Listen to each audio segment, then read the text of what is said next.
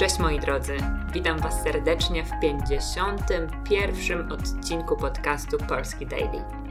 Nazywam się Paulina Lipiec i zapraszam Was do wysłuchania rozmowy z moim gościem Aleksem Angulo, który pochodzi z Meksyku, ale od kilku lat mieszka w Warszawie.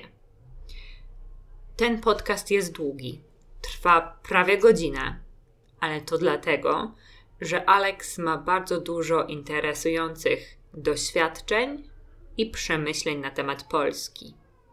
Usłyszycie, dlaczego po raz pierwszy przyjechał do Polski, dlaczego został, co go najbardziej interesuje w języku polskim oraz dlaczego zaczął nagrywać swój własny podcast Desde Polonia en Español, podcast o Polsce ale po hiszpańsku. Zapraszam serdecznie. Cześć Alexis, witam Cię w programie Polski Daily. Bardzo się cieszę, że przyjąłeś moje zaproszenie i zdecydowałeś się wziąć udział e, w nagraniu. Mam do Ciebie kilka pytań związanych z Twoim pobytem w Polsce i oczywiście z językiem polskim. E, I chciałabym zacząć od podstawowego pytania. Jak zaczęła się Twoja przygoda z Polską i z językiem polskim? E, dobrze. E, Paulina, najpierw chciałbym Ci podziękować, ja też, za to, że mogę brać udział na Twoim podcaście. E, oczywiście śledzę e, to, co robisz na Instagramie i to, co robisz e, ogólnie w internecie. E, też słucham Twoich podcastów, e, których uważam, że są bardzo ciekawi. Przede wszystkim to, że masz takie troszeczkę buntujące, e, powiedzmy, dyskurs, ponieważ e, no, jesteśmy przyzwyczajeni do twórców i blogerów polskich i niepolskich, których bardzo często e, nie mówią e, tego, co myślą, lecz szukają tylko i wyłącznie followersów, albo szukają się spodobać, albo, albo po prostu nie mają takiego, powiedzmy, mm, swojego zdania. Nie wyrażają, mam takie wrażenie, swojego zdania. I dlatego bardzo lubię e, Twoje mhm. podcasty, e, ponieważ no nie, nie próbujesz e, promować taką sztuczna kultura polska, lecz dajesz nam bardzo dużo materiału do zrozumienia tego, jak Polacy odbierają swoją kulturę i, i to pozwala nam wgłębić e, po prostu poznawać tą, tą, tą polskość poza, poza stereotypami, poza tym wszystkim. A teraz chciałbym dojść do tego pytania, ale dla mnie to było bardzo potrzebne powiedzieć na początku. Jak to się zaczęło? No bo ja byłem na wymianie e, w 2005 mhm. roku, byłem na wymianie na rok. E, wczoraj tak naprawdę to, to było tylko i mhm. wyłącznie 10 miesięcy. E, spędziłem w Toruniu. Chodziłem do szkoły, do polskiego liceum. Mhm. W ramach programu klubu rotarańskiego. Co to za klub? Rotary Club, tak się nazywa po angielsku. Może po angielsku, tak? Bardziej się to kojarzy. To jest właśnie mm, program, który ma jako cel właśnie ta wymiana międzykulturowa E, w bardzo, e, bardzo mhm. młodych lat. Czyli to nie było na studiach, to było w liceum i do tego mieszkałem u dwóch polskich rodzin, czyli to nie było tak jak na Erasmusie, że jeżdżesz gdzieś i bardzo często stworzysz jakąś tam swoją ekipę, powiedzmy, z innymi obcokrajowcami, lecz musiałem na siłę e, poznawać e, e, polską kulturę. Tak jak powiedzmy e, doniczka, tak roślina, która musiała zmienić ziemię. E, nie, nie doniczka, roślina, która musiała nagle zmienić ziemię i, i, i musiała tak bardzo szybko próbować się dostosować do tej ziemi. E, tak, mhm. tak ja to widzę, że, że po prostu nagle znalazłem się tutaj w Polsce i oczywiście to było trudne na początku, ponieważ nie znałem tej kultury, nie znałem polskiego e, i byłem przyzwyczajony do innych, mm, no, do innych zwyczajów, powiedzmy, e, nie tak daleki, nie? ponieważ również w Meksyku e, no, mamy podobną kulturę, jeżeli chodzi o tradycjach e, katolickich, o wpływ e, kościoła w Mhm. Meksyku, więc pod tym względem wydaje mi się, że kultura, kultura nie No jest tak, tak jest na, pod, na, na podstawie Tak. tych samych wartości chrześcijańskich, prawda? Mm, ale to, że przyjechałeś do Polski na tą wymianę, to był zupełny przypadek. Po prostu program wysłał cię do Polski i nie miałeś nic do powiedzenia, czy sam wybrałeś Polskę? E, oczywiście ja, szczerze mówiąc, ja bardzo mało wiedzy miałem o Polsce, więc e, to było bardziej losowo. E, Miałem bardzo pozytywny odbiór. E, dostałem list od e, polskiego dystryktu, powiedzmy, od tego, od, dostałem list od ludzi z Torunia, czyli od klubu rotarańskiego, e, które wyrażało się bardziej, bardzo, mm, e, no byli bardzo przyjazni i bardzo e, cieszyli się, że, że, że pojadę, chcieli, żebym pojechał do, do Torunia, e, wyrażali to e, e, na mailu Mhm. i wydaje mi się, że to również wpłynęło na tą decyzję. E, oczywiście ja nie, ja nie mogłem tak naprawdę wybrać za bardzo. Ja miałem bardzo mało krajów do wyboru wtedy e, ze względu na mój e, bo miałem 17 lat. Wtedy na przykład już nie mogłem się dostać do Niemiec, gdzie również chciałem pojechać, ponieważ miałem 17 lat i, i, i w Niemczech e, oni szukali ludzi, którzy byli poniżej sze- 16 lat. E, oni mają po prostu inne zasady. E, no, więc mogłem na przykład do Brazylii, do Austrii. Wtedy wybrałem Polskę e, ze względu bardziej na to, że, że dostałem bardzo pozytywne, pozytywne mail. Czyli ta, ta e, polska gościnność, z której my jesteśmy tacy dumni, od razu jakby pokazała się w Twoim kontakcie z Polską. Co jest ciekawe w sumie, bo zawsze myślę, że to jest trochę bardziej stereotyp niż prawda, ale w Twojej historii wychodzi na to, że jednak to jest prawda. Byłem rzeczywiście jeden z pierwszych Meksykanów, e, jeżeli, właściwie byłem pierwszy w tym, e, w Toruniu, w tym programie. Pamiętam, że wtedy prawie nie było e, obcokrajowców e, w ogóle w Polsce i w Toruniu e, tym bardziej, więc mało osób mówiło, mówiło po hiszpańsku i, i to mnie zmuszało e, do tego, e, żeby mówić po polsku albo po angielsku. Więc bardzo szybko wydaje mi się, że zacząłem się uczyć. Dla, jak dla mnie mogło być lepiej i mogło być szybciej, ale no, nie był taki żaden wysiłku. Po prostu po sześciu miesiącach zacząłem już mówić po polsku. Po prostu musiałem. No jasne. Nie, mus, nie miałem No jeżeli nikt Cię nie rozumie, to automatycznie jakoś musisz, Twój mózg robi ten wysiłek i musisz zacząć mówić, bo nie możesz funkcjonować w społeczeństwie bez języka. Praktycznie, prawda? Dokładnie. Ale ja to bardzo chciałem. Ja po prostu tak chciałem się uczyć polskiego i dlatego nie lubiłem chodzić na zajęcia. I wydaje mi się, że są ludzie, którzy tak uważają, że lepiej się nie uczyć w szkole. Eee, przynajmniej tak było dla mnie na początku, bo myślałem, kurde, mam ten polski wszędzie, więc ja już nie potrzebuję żadnych zajęć. E, oczywiście, później już miałem zajęcia i jestem zadowolony z tego, ale pamiętam, jaka była moja mentalność wtedy, że myślałem, lepiej po prostu poznawać e, języka e, po prostu Od ludzi. z, od ludzi, tak, na, i doświadczyć ten język, zamiast próbować się uczyć, ponieważ to było dla mnie nudno. e, e, nudziłem się w szkole. Mm, I- i I, tak potem już zostałeś wtedy. w Polsce, studiowałeś w Polsce, czy wróciłeś do Meksyku? Nie no, później wróciłem do Meksyku i zacząłem tam studiować dziennikarstwo. Już właściwie, właściwie już miałem e, swoje miejsce e, na uniwersytecie, Mhm. bo zanim przyjechałem, to już e, to i tak już miałem ukończone liceum, Mhm. e, więc tak naprawdę dla mnie nie była żadna strata. E, od razu się dostałem na uczelnię e, i studiowałem tutaj, sorry, w Meksyku studiowałem Mhm. dziennikarstwo. No i później wróciłem na trzecim roku studiów przyjechałem na wymianę znowu e, do Instytutu Dziennikarstwa e, i pracowałem w fundacji e, przez rok. Jeszcze mhm. raz przez rok, więc to był mój drugi rok.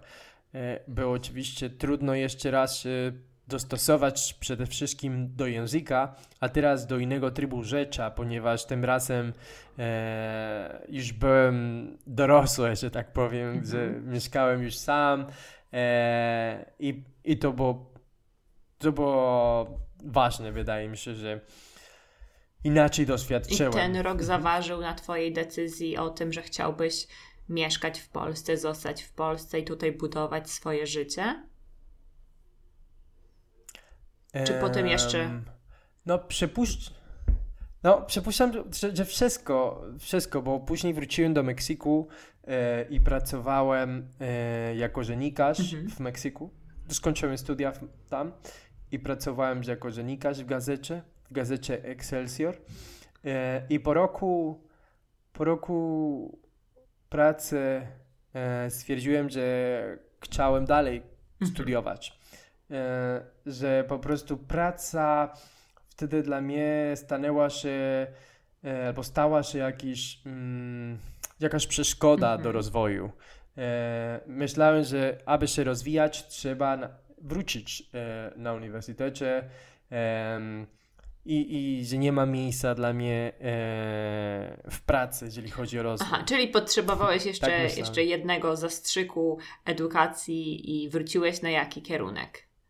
Co potem studiowałeś? A, później wtedy studiowałem, zacząłem studia na polonistyce e, w Katowicach, na Uniwersytecie Śląskim. E, no i to było bardzo ciekawe. E, tam łączyłem dwa zainteresowania. Czyli z jednej strony, e, po jednej stronie język tak? polski, które już znałem wcześniej. nie na, oczywiście nie na, na tyle dobrze, ale przynajmniej miałem jakieś tam zainteresowanie i, i, i no po prostu mogłem się komunikować i miałem zdany egzamin na poziomie chyba B1. Chyba już miałem zdany poziom na poziomie B1 lub B2. Już nie, nie chyba I to B1. wystarczyło, żeby dostać się na polonistykę, było... tak? E, wiesz co, to, to wystarczyło, e, to było przekonująco dla e, wykładowców, ponieważ e, są ludzie, na przykład e, Słowianie, którzy przyjeżdżają i również nie potrzebują tego, e, żadnego pozwolenia i jak widzą, że jakiś obcokrajowiec ma ten certyfikat i że ma już doświadczenie, że, że też studiował na Uniwersytecie Warszawskim i chodził na zajęciach, no tak. że zdał te przedmioty, no to chyba byli przekonani, że, że, że mają mi dać szansę. I, I dostałeś się. I no, się dostałem oczywiście i oczywiście ja wiedziałem, że to nie będzie tak samo jak dla innych, że ja muszę sam powiedzieć, jakie będą moje możliwości i żeby nie stracić po prostu motywacji. Bo bardzo łatwo stracić motywacji, jeżeli ja porównuję się cały czas z innymi uczniami, studentami, przepraszam, którzy potrafią więcej e, ze względu na to, że są Polakami i że studiowali e, albo że chodzili 12 lat na język polski i że już wiedzą, kim jest słowacki, kim do którego okresu należy, a ja po prostu nic o tym nie Czyli wiedziałem. odkrywałeś polską e, literaturę zupełnie od nowa. E, tak, więc za, zaczęliśmy od e, Bogu Rodzice Dziewicy i od średniowiecze, który dla mnie to był bardzo trudny okres, Oczywiście. pamiętam. e, tak, trudny okres, trochę e, szalony. E, był ciekawy też chodzić na te studia. E, a też e, zapomniałem powiedzieć o ten, ta, ta druga część, która mi się też podobała z tych studiów i która ja bardzo chciałem, to było studia nad językiem, czyli ogólnie chciałem się zajmować mhm. językiem. E, więc to mieliśmy oczywiście na trochę na językoznawstwie, ale przede wszystkim na te zajęcia z teorii literatury te zajęcia były moje ulubione, ponieważ wtedy mogliśmy analizować język e, po, prostu subiektywny, czyli e, zastanowić się, co myśli autor. e, jaki wpływ ma język na mhm. jego twór, twórczość, jaki wpływ ma kontekst na tym, jak powstał e, danego utwora. Czy, e, dlaczego, e, dlaczego tak zostało napisane w tamtych czasach. E, I to jest to, co dla mnie e, najbardziej, najbardziej ciągnęło, tak? To, co najbardziej mi się podobało, ale żeby to robić, mm, trzeba przede wszystkim znać kulturę, znać język e, i chodzić na, na inne zajęcia to też. się ze sobą łączy. Też musisz dobrze znać inne konteksty i nawet jeżeli te zajęcia z literatury średniowiecznej nie były bardzo interesujące albo były trudne, to potem one jakby odbijają się w lustrze innych autorów, prawda? Późniejszych twórców. Dokładnie. Albo zrozumieć na przykład skąd wywodzi się ten sarmatyzm, czy ten mesjanizm, e, i mhm. teraz mówię o różnych okresach, nie? E, oświecenie, ten, e, o romantyzmie, e, jak się to rozwijało e, w języku, e, które posługuje się teraz, który Polacy teraz się posługują, ponieważ my nieświadomi powtarzamy te, te wszystkie mm, pojęcia, które zostały rozwijane, które się rozwijały mhm. E, w, w języku. E, więc dla mnie to jest bardzo ciekawe, jak, jak my mówimy jakimś językiem, który nie jest do końca nasz. Po prostu my uczymy się jakiegoś języka, e, jakiejś kultury i, i nie wiadomo, i po prostu nie wiadomo, nie wiemy do końca, co my mówimy. Po prostu ktoś nadał znaczenie tekstów Eee, i, I to jest to, co dla mnie to najbardziej Zgadzam się, się z Tobą. Się na podoba. przykład moją ulubioną em, dziedziną języka są frazeologizmy i wiele z nich e, na pewno ma właśnie źródło mhm. w jakichś konkretnych wydarzeniach, jakieś, e, choćby w literaturze, na przykład jak pomyślisz sobie, ile nowych słów stworzył Mickiewicz, to trochę jest tak jak, jak Szekspir dla języka angielskiego, bo wiele angielskich fraz wywodzi się z literatury Szekspira, a u nas również możemy doszukiwać się takich źródeł właśnie w literaturze i to jest dla mnie mm, wyjątkowe i fajne. No tak, te, teraz, teraz można mm, patrzeć na to, jak, jak e, dyskurs publiczny też tworzy e, jakieś tam stereotypy czy nowe słowa. Po prostu nie wiem, czy zdałaś sobie sprawę, mhm. sprawę że od jakiegoś czasu ludzie zaczęli mówić e, tak. brawo te, czyli to wzięli od tego Lewandowskiego, od tych wszystkich reklam e, tej, sieci tej komórki, e, e, sieci komórkowej. I właśnie ludzie już przyswajali i później ludzie nie, nie wiedzą, nie mają pojęcia skąd oni się to wzięło. E, ale oni to mówią e, i, i tak samo ja, ja to widzę, że czasami ludzie zaczynają e, powtarzać e, zwroty z mhm. seriali, na przykład Challenge Accepted, pewnie to znasz, e, z tego e, jak, jak, jak się nazywa ten serial amerykański? E, How I Met Your Mother, jak poznałem twoją matkę. I, I tak samo widzę, że nie tylko język, ale również zachowanie zaczyna się, za, e, ludzie zaczynają śledzić również zachowanie tamtych aktorów, e, więc jest bardzo ciekawe, jak, e, jak język kształtuje nie tylko nasze myślenie, nasze myśli, nasz, nasz, nasz język, ale również mhm. nasze zachowanie. A, to jest bardzo ciekawe. Więc e, można przyjąć też, że ponieważ mieszkasz od kilku lat w Polsce i ta kultura polska i również popkultura wpłynęły również na Twoje zachowanie i Twoją osobowość, prawda? Zapewne tak, zapewne. Ale wszystko jest nieświadome. E, ja jestem przekonany, że język jest nieświadomy. To nie jest nic, co ja mówię, to jest po mhm. prostu psychoanaliza. E, ale jestem tam przekonany, że e, po prostu my e, używamy tego języka i tam robimy plany, nawet mm, stworzymy jakieś tam pojęcie o świecie i nie jesteśmy świadomi, że bardzo często jest ten dyskurs publiczny, to co ludzie mówią w mediach, to co my czytamy w gazecie, to co my e, słyszymy w radiu, e, filmiki na YouTubie, to, to jest to, co kształtuje nas, to, co mówi, kim my jesteśmy i jak mhm, mamy się tak. zachowywać. I robimy to automatycznie, prawda? A jak porównujesz siebie do, do swoich meksykańskich tak. znajomych, do swojej rodziny, do swoich przyjaciół, którzy zostali w Meksyku, to mm, jak jesteś inny? Jak się zmieniłeś ty? Czy już albo może, czy jakbyś wrócił do Meksyku i zaczął teraz mieszkać tam, um, co by, ci, co by ci przeszkadzało, co by ci się podobało, jak twoje życie byłoby inne przez to, że, że mieszkałeś w Polsce i że mówisz po polsku? Przede wszystkim e, oczywiście bym cały czas mm, poszukiwał e, kontaktu mhm. z Polską i zawsze tak jest, jak jestem w Meksyku, e, to staram się trzymać kontakt z Polską. E, mam często znajomych Polaków też tam w Meksyku, e, albo do, poszukuję ich, jeżeli ich nie mhm. znajdę, jeżeli nie ma ich tak e, łatwo.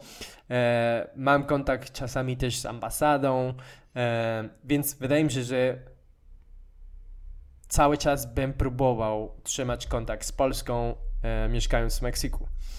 E, a co by się, co, czym się ja zmieniłem? Myślę, że Jestem już e, trochę domatorem, jak Polak. Czyli Meksykanie nie. Polacy. Polacy są domatorami. Meksykanie nie są domatorami. Mm, nie. Nawet, I nawet jak są w domu, to lubią e, siedzieć na zewnątrz, na ulicach nawet. E, czyli nie ma tak, że ludzie zostają w domu. To jest takie bardzo smutno dla, dla Meksykanów. Wydaje mi się, oni uwielbiają spotykać się z ludźmi, e, wychodzić, iść do supermarketów wszyscy razem, iść na śniadanie, do mhm. restauracji, e, na obiad, to jest bardzo, to jest normalne. E, I wydaje mi się, że pod tym względem się dużo zmieniłem. E, jestem, bardzo lubię przebywać sam, lubię spokój i lubię mieć dystans, tak? Jak widzę w Meksyku, jak tam bywam, że moja rodzina się kłóci, że rozmawiają o, o, wiesz, o głupotach, że po prostu kłócą się o tym, gdzie iść jeść, gdzie jechać. E, a dla mnie jest wszystko jedno, ja nie, ja nie chcę się kłócić, więc po prostu wolę tak się e, po prostu wycofać z tego albo po prostu nie słuchać. E, I wydaje mi się, że to jest troszeczkę polskie, bo, bo bo też e, nie wiem, Polacy są przyzwyczajeni też być bardziej indywidualistami pod tym względem, że nie, nie, nie, nie szukają cały czas e, wszystko robić mhm. wspólnie. Oczywiście lubią też, ale wydaje mi się, że, że to jest to, co zmieniłem. Że nauczyłem się e, przebywać sam. Popro, dam Ci jakiś ciekawy przykład. Mój ojciec e, jakieś może trzy lata temu jak byłem w Meksyku, nie pamiętam kiedy dokładnie mi to powiedział, ale na pewno niedawno temu. E, powiedział, że nigdy nie jadł, nie zjadł sam obiad, bo nie potrafi. No, w sensie, jak idzie, jak jest w pracy, po prostu, że on tego, ja jestem pewien, że on to zrobił, ale... Nie pamiętam. Ale po prostu to, to pokaz, po prostu nie pamiętam. Ja, ja jestem pewien, że on czasami jest sam w domu, ponieważ, nie wiem, Rzadko się to zdarza, ale czasami, czasami tak robi. E, po prostu my musimy poczekać na wszystkich, ponieważ taka jest tradycja, ponieważ my tak lubimy. E, a ja nauczyłem się już wszystko robić sam, nie? E, I bardzo, bardzo mi, się, mi to odpowiada. naprawdę. bardzo to lubię. I no to może być problematyczne dla niektórych, bo na przykład mój brat by to źle odebrał, ja wiem, że on kiedy odwiedził mnie niedawno mhm. temu, może jakiś rok temu, e, no był bardzo, był trochę smutny przez to, że, że ja byłem mm, bardzo samodzielny i chciałbym, żeby on sam też robił rzeczy. E, ale ja miałem pracę, miałem rzeczy do zrobienia, więc ja nie mogłem się nim zająć cały czas, nie? Więc próbowałem znaleźć dla niego zajęcia, e, ale on do końca nie był zadowolony, ponieważ on by wolał, żebym ja z nim spędził. Potrzebował towarzystwa. I było mu smutno. Tak, potrzebował mojego tak, towarzystwa, bo, bo ja znalazłem dla niego towarzystwa też, ale on nie chciał, on chciał być ze mną cały czas. Jest troszkę, troszkę inna mentalność. Faktycznie Polacy jakby doceniają ten czas domowy i, i swoją ciszę, swoją przestrzeń trochę bardziej. Może tutaj jest też ten nasz taki e, zimnoklimatyczny charakter, jak, jak mieszkańcy centralnej Europy, którzy jednak mają inny temperament niż, niż południowcy, albo latynosi, albo mieszkańcy Meksyku, prawda? No. Zdecydowanie myślę, że tutaj ma, ma wpływ e, mhm. pogoda mhm. na ten, chociaż e, na sposób myślenia ekonomiczne, myślę. Bo wiesz, jeżeli jest zimno, to wiadomo, że będziesz potrzebowała więcej energii. A człowiek chce oszczędzać energii, bo, ponieważ nie chcemy być zmęczeni, ca zmęczeni, zmęczeni cały dzień. E, więc czasami się zastanowimy, czy chcemy iść na imprezę, czy nie wieczorem, czy warto pójść na spacer zimą. Mhm. E. No tak, albo w deszczu w listopadzie, kiedy leje deszcz, jest chłodno i ten spacer nie jest taki przyjemny. No i to zostaje, to zostaje. Wydaje mi się, że na wszystkich sferach można to, to zobaczyć. Jasne. I jak tak siedzisz sobie w domu sam, y, to czytasz polską literaturę? E, teraz mam e, przy sobie książkę e, Domosławskiego. E, to jest książka. Mm, a, ka, e, Kapuciński Nonfiction, więc e, to jest, nie wiem, czy to nazywać raportaż, to chyba jest e, e, takie dla mnie łatwy, łatwy tekst do, do czytania. E, jeżeli chodzi o literaturę piękną, to jest troszeczkę trudniejsze, ale też lubię to przeczytać. E, na przykład e, wolę, wolę nowsza literaturę, ponieważ język dla mnie jest łatwiej do zrozumienia. Mhm. E, więc na przykład ja lubię Dorotę, Dorotę Masłowską czy e, Twardocha, e, które niektórzy uważają, że ma trudny język, e, że, że Dorota Masłowska mhm. ma trudny język, ale jak dla mnie to jest o wiele łatwiej niż e, na przykład czytanie no, co, jakiś tekst e, z romantyzmu, czy, czy średniowieczej o, oczywiście. na pewno, na pewno. Mhm. E, mówił, że Masłowska jest trudna, ponieważ używa takiego ulicznego, bardzo kolokwialnego języka. A ja jestem do tego przyzwyczajony. No, no tak, jak się uczyłeś języka od ludzi, czyli znasz ten, ten kolokwialny polski.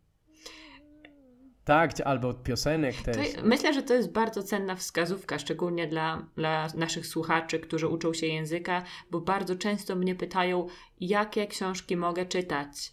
I ja próbuję czytać polskie książki, próbuję czytać takie łatwiejsze polskie, na przykład kryminały. Teraz czytam Remigiusza Mroza. I niestety muszę powiedzieć, że Aha. książki są albo bardzo skomplikowane językowo, albo są po prostu złe. I jak książka jest zła, to też nie mogę takiej książki polecić nikomu. Ale też niektórzy no tak. czytają książki dla dzieci, ale wtedy to słownictwo też jest inne, bo wtedy jest na przykład słownictwo o księżniczkach i smokach, co też nie do końca jest wszystkim potrzebne, jak chcecie mówić po polsku, nie? Po prostu. No tak. Ale to jest fajnie po to, żeby się uczyć chociaż odmiany. Mm -hmm na przykład e, Małe Książ. Książę. Małe Księże. To jest fajne, to jest moja pierwsza polska książka. E, słuchałem i czytałem równocześnie. Mhm. E, I że naprawdę dużo uczyłem i wszystko zrozumiałem. E, I to było chyba po dwóch lat pobytu w Polsce, więc to, to naprawdę bardzo dużo mi dało. E, I no i żeby się nauczyć gramatykę, to również trzeba czytać. To nie jest tak nie można tylko słuchać, ponieważ e, mhm. no wtedy ciężko jest przyswajać wszystko. Oczywiście są ludzie, którzy e, się uczą bardzo szybko e, od słuchania, ale to nie jest wystarczająco, żeby opanować gramatykę. Żeby opanować tą część, to trzeba zobaczyć i próbować zrozumieć dlaczego. Tak, tak. E, tak, tak jak w, e, wielu moich studentów, którzy również słuchają, rozumieją wszystko ze słuchu, więc nie mają żadnego problemu mhm. ze słuchaniem, ale, um, ale kiedy mówią, popełniają właśnie błędy gramatyczne, o których ty mówisz, bo, bo robią to nieświadomie. A jak czytasz na przykład reportaż i jeżeli czytasz tak aktywnie, że na przykład właśnie zastanawiasz się, okej, okay, używają takich przyimków, jest pytać o zbiernikiem i robisz taką aktywną analizę, tak. to możesz zacząć uświadamiać sobie swoje własne błędy, prawda? I potem je korygować. Tak, po prostu tak.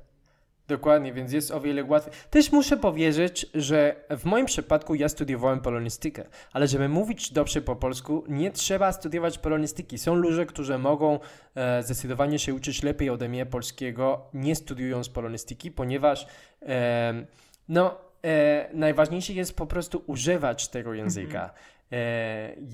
Ja w tym momencie uważam, że mój polski nie jest, e, nie jest najlepszy, ponieważ e, nie, przede wszystkim wczoraj nie mówiłem, prawie nie rozmawiałem, bo tylko byłem na siłowni na mhm. przykład, więc prawie nie rozmawiałem, ale kiedy mam takie okresy, kiedy mówię non-stop e, po polsku, to mój polski jest bardzo dobry, więc e, to jest też ważna wskazówka dla, dla uczniów, E, że mm, nasz polski będzie dobrze, o ile ćwiczymy go codziennie e, i nie tylko czytamy, ale również rozmawiamy i słuchamy bardzo dużo codziennie. Mhm. E, więc nieważne, czy mieszkasz w Polsce jak ja, jeżeli nie używasz go, jeżeli nie ćwiczysz, to te wszystkie mięśni e, na ustach nie będą dostosowani, więc ja w tym momencie mam bardzo hiszpańska, hiszpańska wymowa, więc e, moje usta nie są, e, nie są teraz dostosowane. Dokładnie, nie są rozgrzane, ale wszystko idzie lepiej. Nawet ja wiem, że kiedy mówię po polsku cały tydzień, mhm to nie tylko będę lepiej e, wymów, e, wymówić, ale również będę poprawnie e, i prawidłowo wszystko odmieniać. I jeżeli tego nie robię, to mój mózg nie jest przyzwyczajony i moje usta też nie będą nadawać te dźwięk, tych dźwięków jak, tak, jak powinny. Czyli według Ciebie praktyka, praktyka, praktyka czyni mistrza czyni mistrza, ale tylko na chwilę też, bo to nie jest e, tak, że nauczyliśmy się języka i o to dobrze, tak. to już. Nie, to, to jest, trzeba mówić codziennie. E, oczywiście bardzo fajnie, jeżeli już robiłeś bardzo dużo postępu e, i nauczyłeś się m, przez 5 lat jakiś język, jakiegoś języka, ale trzeba go, jeżeli chcesz rzeczywiście e, być w tym dobry, to trzeba mówić bardzo dobrze, więc w moim, moim zdaniem ja powinienem e, był e, ćwiczyć cały tydzień po to, żeby dzisiaj e, dobrze wszystko e, opowiadać. Niestety tego nie mogłem zrobić, też uczę hiszpańskiego, więc musiałem e, bardzo, mm, bardzo długo o, mówić po hiszpańsku w tym tygodniu, mm -hmm. ale jestem świadomy tego, jestem świadomy, że jeżeli ja używam go i ćwiczę e, cały tydzień, to mój polski będzie, będzie bardzo fajny, bardzo płynnie.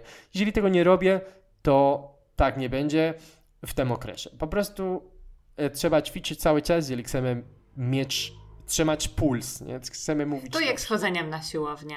Jak przestajesz chodzić na siłownię, to mhm. tracisz kondycję. I po prostu nie ma opcji, że no raz tak. sobie wyrobisz mięśnie i masz ciało e, Supermana mm, na następne 50 lat, nie? Tak, tak, dokładnie. To jest, to jest coś nowego, ponieważ w sensie coś nowego dla, może dla człowieka. Sam człowiek e, nauczy się, e, ponieważ kiedy byłem na studiach, to ja myślałem, że po prostu uczę się i tyle, mhm. nie? Ale no teraz jak no już wiem, już mam doświadczenie i wiem, że tak nie jest. że po prostu uczymy się, ale trzeba się uczyć dalej. Trzeba cały czas, niekoniecznie, żeby uczyć się dalej, ale ćwiczyć i mówić i używać go. Tak. I bardzo często jest taka, um, takie złe postrzeganie nauki języka, jako postawię sobie cel, nauczę się języka w 3 lata i tyle, i koniec, i jest meta, nie? No nie tak, nie tak to funkcjonuje. Tak. No. No, tak, zdecydowanie nie jest tak, ale jeżeli już to się zrobiło, to łatwiej będzie wrócić do tego języka kiedykolwiek. E, oczywiście to jest ważne, ale, ale nie będziemy mieli ten sam postęp. Ja to widzę na przykład po swoich uczniach też, bo ja uczę hiszpańskiego, przypominam, mm -hmm. e, bo są ludzie, którzy na przykład czasami, mamy tylko raz w tygodniu, nie, hiszpański. E, I nagle coś wypadło i tydzień nie mogli przyjść. -hmm co się stanie, że nie mamy żadnego postępu. Po prostu e, nie mogę, pomimo tego, że uczę czegoś nowego, nie widać tego postępu, e, ponieważ e, oni nie są na tym samym poziomie, który byli tydzień temu. Oni stracili już tak. coś, więc to jest jakby trochę bez sensu się uczyć, bo nie idziemy, nie idziemy do góry, po prostu cały czas pionowo, bez, bez żadnej różnicy. I ja to mówię swoich, ja to mówię cały czas swoich uczniów, e, żeby oni trzymali puls i oni wiedzą i uświadamiają to też, też to, tego, tego uświadamiają e, i no i cieszę się, bo wtedy mogę zobaczyć postępy pewnie, u nich. Pewnie, zgadzam się z tym w 100%, widzę takie same tendencje wśród swoich uczniów. Um, zbliżamy się powoli do końca, ale chciałabym, żebyś opowiedział nam i naszym, żebyś opowiedział mi i, i naszym słuchaczom dzisiaj um, o swoim projekcie Desde Polonia en Español, bo w sumie stąd cię... Um, Cię poznałam, bo wiem, że masz taki projekt, masz swój nowy podcast, yy, który jest bardzo interesujący, bo opowiadasz w nim o Polsce po hiszpańsku, prawda? Mhm. Jak wpadłeś na ten pomysł? No tak, dla to... kogo on jest? Jakie masz z nim plany? Tak. Myślę, że po naszej rozmowie e, to jest bardzo łatwo teraz zrozumieć ten projekt. Mhm. e, po pierwsze, E, ja chciałem mieć kontakt z hiszpańskim, chciałem się wysłowić po hiszpańsku, wyrażać się po hiszpańsku, e, ponieważ uważam również, że kiedy rozmawiamy, kiedy mówimy, również e, ruszają się nasze neurony, czyli nasz mózg zaczyna myśleć i jest bardzo ważne też trzymać kontakt z naszym językiem ojczystym. E, no więc to jest troszeczkę paradoksalne, bo z jednej strony trzeba nie mówić za dużo po hiszpańsku, żeby się uczyć polskiego, ale z drugiej strony e, trzeba rzeczywiście e, rozwijać też swoje myśli i to robi się przede wszystkim, uważam, w, w swoim języku ojczystym. Więc zacząłem to robić po hiszpańsku, e, coś w rodzaju terapii, żeby mhm. wyrażać się, mówić o tym, co myślę i walczyć e, z tym dyskursem e, konserwatywnym, który teraz panuje na świecie. E, no, przynajmniej to, to co widzimy tak e, w krajach jak Stany Zjednoczone, czy Brazylii, e, czy Anglia, widzimy taki dyskurs konserwatywny, który próbuje się przebić e, e, i który próbuje być dominujący, panujący mhm. dyskurs e, w mediach, I jak Ci mówiłem, to jestem świadomy, że jak my się uczymy, jak my zaczynamy się zachowywać i powtarzamy rzeczy, które słuchamy nieświadomie. E, więc dla mnie jest bardzo ważne zawalczyć z tym, chociaż osobiście, chociaż, e, chociaż nie pozwalać, żeby ten dyskurs mnie e, zmanipulował. Powiedzieć, nie jest tak, ja, ja chciałem to edytować, tak, jak, jak editor robi. E, chciałem e, coś w rodzaju dyskutować z tym, z tym dyskursem e, i tak się zaczęło. Ja tak, tak zacząłem mówić o tym, że szukałem wolności, szukałem e, trochę e, miejsca, żeby się wyrażać. E, później po jakimś czasie widziałem, że 300 osób słuchali tego, a stwierdziłem, że fajnie by było robić to dalej. Czyli nagrałeś e... pierwszy odcinek podcastu. Te pierwsze, później nagrałem kolejne, bo, bo stwierdziłem, że chcę to robić po prostu terapeuty, terapy, terapy, a, te, terapeutyczne. terapeutyczne. I później mówiłem o tym, jakie są, e, jak, jak jak jest przyjazn dla Polaków, tak? Poświęciłem jeden, jeden odcinek, a stwierdziłem, no żeby to też działało, muszę mieć słuchaczy i, i hmm. udostępniłem to na forach dla, na przykład dla Meksykanów. Zacząłem od nich, Meksykanie w Polsce. Oni to słuchali i polubili też i chcieli więcej i powiedzieli mi mniej więcej, dali mi wskazówki, jak można rozwijać, jak, co może być ciekawe dla słuchaczy, mhm. e, chcieli wywiady i wtedy to zrobiłem i od ostatniego tygodnia października robię to już systematycznie, czyli raz w tygodniu spotykam się z kimś i staram się mówić też bardzo szczerze o tym, co myślimy e, i próbować nie, nie hamować nie, żeby, żeby właśnie e, edytować ten dyskurs, żeby, żeby mówić o tym,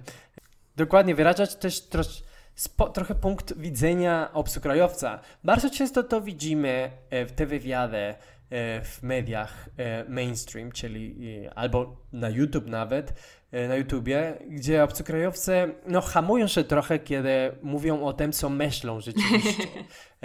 I wychodzi na to, że Polacy są najlepsi, że mają najlepsze jedzenie i tak dalej.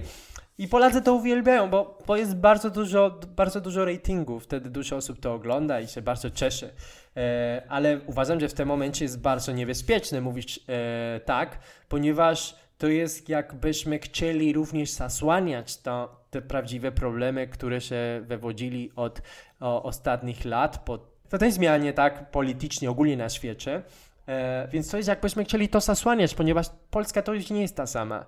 E, nie możemy mhm. już mówić o gościnności też tak samo jak mówiono wcześniej, ponieważ mamy już e, trochę e, weszło na jaw tym prawdziwe spostrzeganie polskości i obcokrajowców. Mhm.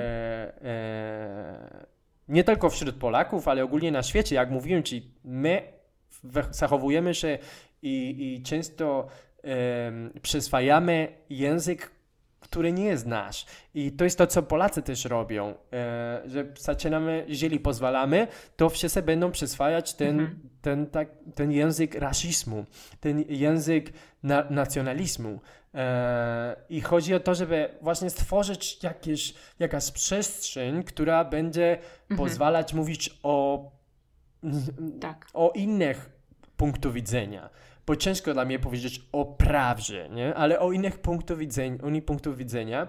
E, i dlatego staram się też e, e, no, udostępniać też na Facebooku wiadomości, e, które również mogą być e, mniej, no, Polacy są mniej przyzwyczajeni do tego, do, do, do takiego krytycznego myślenia, myślę, e, ze, strony, ze strony obc obcokrajowców. Tak, tak. To ja, też na, ja też to zauważyłam, że wielu Polaków oczekuje od obcokrajowców zachwytów nad Polską i jeżeli, jeżeli wyrazisz swoją szczerą opinię, że z jednej, strony, z jednej strony jest wiele fajnych rzeczy, ale są też takie rzeczy, które mnie rażą, to wtedy jest takie, takie poruszenie, takie e, zdziwienie i może taka mm, czują się, nie, Polacy czują się nieswojo, e, bo tego się nie spodziewali. Ale myślę, że, że wiele narodów tak ma, że tak samo miałam w Egipcie, kiedy ktoś mnie pytał, jak ci się podoba w Egipcie, a ja mówiłam nie za bardzo, to nagle panowała taka niezręczna cisza. I dlatego też myślę, że ze względu na to, że jesteśmy nieprzyzwyczajeni do takich szczerych opinii, Twój projekt jest, jest, dobry, jest, jest bardzo ważny, mm, bo musimy sobie uświadomić to, że, że te pozytywne stereotypy Polaków to nie jedyne i że jest coraz więcej obcokrajowców w Polsce, którzy będą mieli konkretne opinie i nie wszyscy tylko będą mówić o pierogach, e, Chopinie i tak. Puszczy Białowieskiej, prawda? Tak.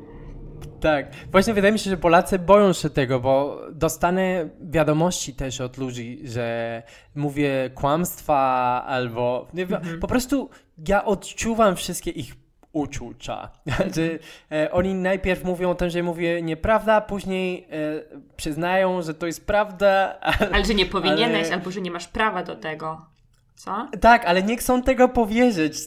Po prostu dla nich to jest zaskakujące, że, że ludzie teraz zaczynają to, to czytać I ja to widzę teraz po swoich znajomych, ponieważ e, spotykam ich gdzieś na ulicy i widzę, że teraz obcokrajowcy hiszpańskojęzyczni są bardzo spolityzowani w Polsce. Mhm. i to mnie bardzo cieszy, ponieważ wiesz, jeżeli, jeżeli politycy w Polsce mogą robić to, co chcą, to jest dzięki temu, że jest izolacja Polski.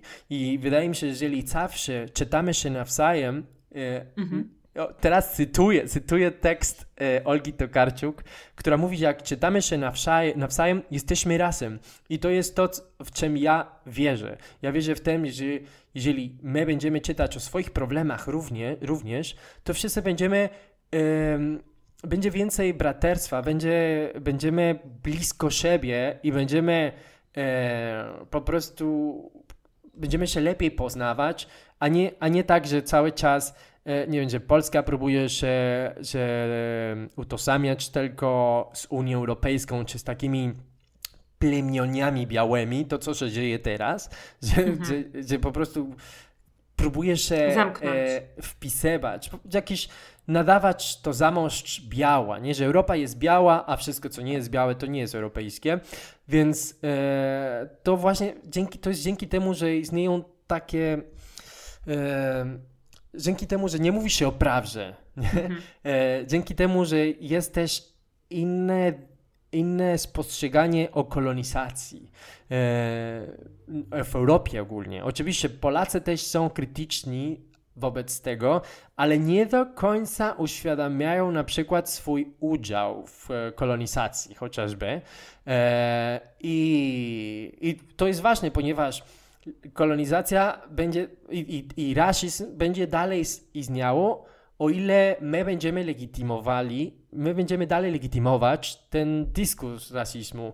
Więc najważniejsze jest e, mówić o, te, o tych problemach. E, mhm. No i powiedzieć, że, że, no, że nie jest tak różowo, nie? jak mówi się. E, I wydaje mi się, że jeżeli po prostu chyba Polacy by, by chcieli czytać same pozytywne rzeczy, ale jeżeli tylko czytamy te rzeczy, to nic, nic się nie będzie zmieniło.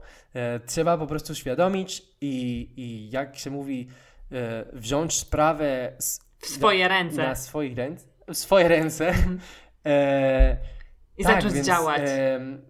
Zacząć działać. No, ktoś to, to pisze, to teraz nie, nie, nie będę walczyć z, z tym autorem, żeby on przestał tego napisać, ale będę walczyć z tym, żeby, żeby to już nie było, żeby rzeczywiście e, żeby nasza polityka wyglądała inaczej e, i żebyśmy Polacy, żeby, żeby Polacy spostrzegali inaczej obcokrajowców, mhm. tak? I nie pozwalać, żeby ten dyskurs rasizmu się u, rozpowszechniło, tak? Oczywiście. raczej, raczej walczyć z tym dyskursem, a nie z moim, który, mhm. który jest język mm, mniejszości. Tak, tak, ale mm, to nie znaczy, że cały Twój podcast jest o polityce, prawda? Bo ja słuchałam odcinka o Gombrowiczu, wiem, że y, mówisz też dużo o, mm, o polskiej kulturze i o tych jakby dobrych stronach. Po prostu edukujesz osoby hiszpańskojęzyczne, które być może nie wiedzą wiele o Polsce, mm, na temat bogactwa polskiej kultury również nie? Mm, staram się, staram się to robić, tak, ale również, no, wydaje mi się, że nie pada tylko raz tego, ponieważ ja nie mówię o politykach, ale kultura jest też często polityczna. To nie przypadek, że politycy nie lubią e, niektórych e, dzieł e, kultury, że teraz censurowali dzieło e, w Muzeum Narodowym, czy to, czy, chyba mhm. tak, censurowali dzieło tam, ponieważ oni uważają, że język również i kultura jest również polityczny. Więc e, niestety, chcąc czy nie chcąc, cały czas jesteśmy w tym, e, jest, jesteśmy częścią tego i dlatego uważam, że fajnie jest zawsze być świadomy, świadomy skąd, skąd się my wywozimy, skąd się wywodzi razem e, i próbuję również promować polską kulturę. Nie wiem, ja to robię na swój sposób. Nie wiem, są ludzie, którzy myślą, że promować kulturę to tylko kiedy pisze się o, nie wiem, o świętach, o Wielkanoc, mm -hmm. e, o tym... O, o, kuchni. Uważam również, że, No tak, o kuchni, to też fajnie o kuchni, ale uważam, że jest trochę, trochę oszukanie, kiedy próbujemy cały czas e, połączyć e, religię e, czy kościół z tożsamością narodową, ponieważ to jest troszeczkę jakby no, wydaje mi się troszeczkę jest jak usurpacja, ponieważ nie pozwolimy, żeby sami Polacy się stworzyli, lecz wymaga się tak trochę już z uprzedzeniem, że Polska zawsze w Polsce ma być e, na krajobrazu e, jakiś ksiądz, czy polski kościół. E, i, I wydaje mi się, to jest problematyczne, kiedy są inne dyskursy, czy inne tożsamości chcą się wywodzić, e, ponieważ to wychodzi na to, że jest, gdzie jest wojna polsko-polska, nie? Tak mhm. jak wojna polsko-ruska, dla tych, którzy to przeczytali, właśnie to jest, to jest właśnie książka o tym, jak, książka o tym, jak sami Polacy szukają swojego wroga e, w swoim własnym kraju. Mhm. E, oni mówią, że oni są Rusini, czy Rus, Ruski chyba. E, i, I to jest, to jest właśnie to, co, co nie lubię, nie? Kiedy, kiedy mówimy, kiedy chce się mówić o kulturze polskiej, e, tylko e, pod kątem e, Kościoła katolickiego, ponieważ to zasłania ta prawdziwa polskość, zasłania nasze tożsamości, zasłania nasze prawdziwe pragnienia, E, i wymaga, żebyśmy wszyscy się zachowali tak, jak, tak jak e, Kościół katolicki chce. Nie? I, I wydaje mi się, że to nie jest ta polskość. Ja już po jakimś czasie w Polsce zauważyłem, że no, e, można poznawać ludzi, kiedy, kiedy przestaniemy mm, postawić religię na pierwszym planie. Mhm. O, to jest, to jest temat rzeka, naprawdę jeśli chodzi o kulturę polską, czy, czy Kościół nas definiuje, czy nie możemy tworzyć nowej kultury, która jest odseparowana od Kościoła? Wielu Polaków uznaje, że polska kultura jest jakby skończona, że ona już nie może dalej ewoluować, tylko musi się opierać na mhm. tym, co było, na przeszłości. Bardzo, bardzo tkwimy w historii i przez to ten Kościół jest taki mocny, że nie, nie potrafimy sobie wyobrazić przyszłości, w której nie ma księdza, który nam mówi, co powinniśmy robić, tylko kiedy sami musimy sobie stworzyć ten kodeks moralny bez tego. Poza tym, wiesz, wiesz, jaka jest moja opinia na temat kościoła w Polsce prawdopodobnie. Nie jest to dobra opinia. Y, ale tak, zgadzam się z Tobą i to pewnie byłby temat na godzinną rozmowę, nie? Kościół. Tak jest, mhm. tak jest. No dobrze, to w takim razie powoli kończymy i, mm, i zachęcam wszystkich słuchaczy, którzy mówią po hiszpańsku albo uczą się hiszpańskiego, tak jak ja, e, żeby zajrzeli do, do podcastu Desde Polonia en Español. Można go pewnie znaleźć, tak jak mój podcast, na różnych platformach, prawda? Gdzie, gdzie możemy Cię znaleźć? Tak, Teraz wrzucałem już wszystkie e, odcinki na YouTube, e, na YouTubie, mhm. e, e ale również można słuchać na Spotify'u czy iTunes, e, Evox. Mhm. Mm, A masz stronę? Tam są jeszcze gdzieś... Mm. Strona internetowa również jest, desde polonia en español.com, ale uważam, że najlepiej jest śledzić e, stronę na Facebooku, mhm. ewentualnie na Instagramie e, i już w najgorszym przypadku na Twitterze, ponieważ też nie mogę już udostępniać wszystko na czas wszędzie. Wydaje mi się, że najbardziej e, powiedzmy staranna, staranna strona jest na Facebooku. E, na moim, na stronie internetowej znajdą się wszystkie podcasty też. E, ale uważam, że lepiej po prostu pójść na iTunes czy na Spotify e, i, i zacząć śledzić. Oczywiście materiał jest trochę inny, bo na podcastach e, rozmawiam z ludźmi, e, albo czasami jestem ja, albo czasami inni osoby. Czasami daję mikrofon e, swoich e, kolegów, żeby oni się wysłowili, żeby oni mówili, rozmawiali. Ale oczywiście to, ja, to jestem ja, ten, który próbuje trzymać puls i, i żeby zawsze był jakiś jeden odcinek co tydzień dla A co będzie słuchaczy. w następnym odcinku Twojego podcastu? E, ale kiedy to publikujesz? To zależy od tego. Zaraz, zaraz. Na początku maja. Na początku maja, dobra. Więc em, w następnym podcaście będzie rozmowa właśnie e, prowadzona przez naszego korespondenta z Meksyku, e, z Guadalajary, czyli Artur Juszczek. To jest mój kolega, który przeprowadzi rozmowę e, z Jennifer, mm, już nie pamiętam jej nazwisko, to jest e, Meksykanka, która ma polskie pochodzenie, polskie pochodzenie i, i studiował w Łodzi, czyli ona jest reżyserką. I to jest bardzo ciekawa rozmowa, bardzo wylusowana, e, wygłupiają się, uśmieją, uśmiechają się, śmieją się, e, więc polecam, polecam Super, ta rozmowa. Fajnie.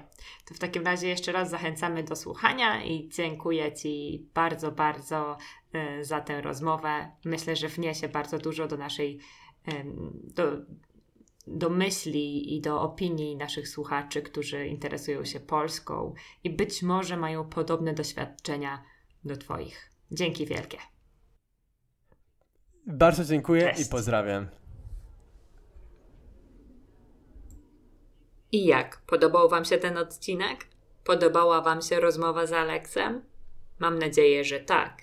I jeśli tak, to proszę udostępnijcie link do mojego podcastu na social media i oczywiście nie zapomnijcie subskrybować podcastu. Życzę Wam bardzo miłego tygodnia. Do usłyszenia wkrótce.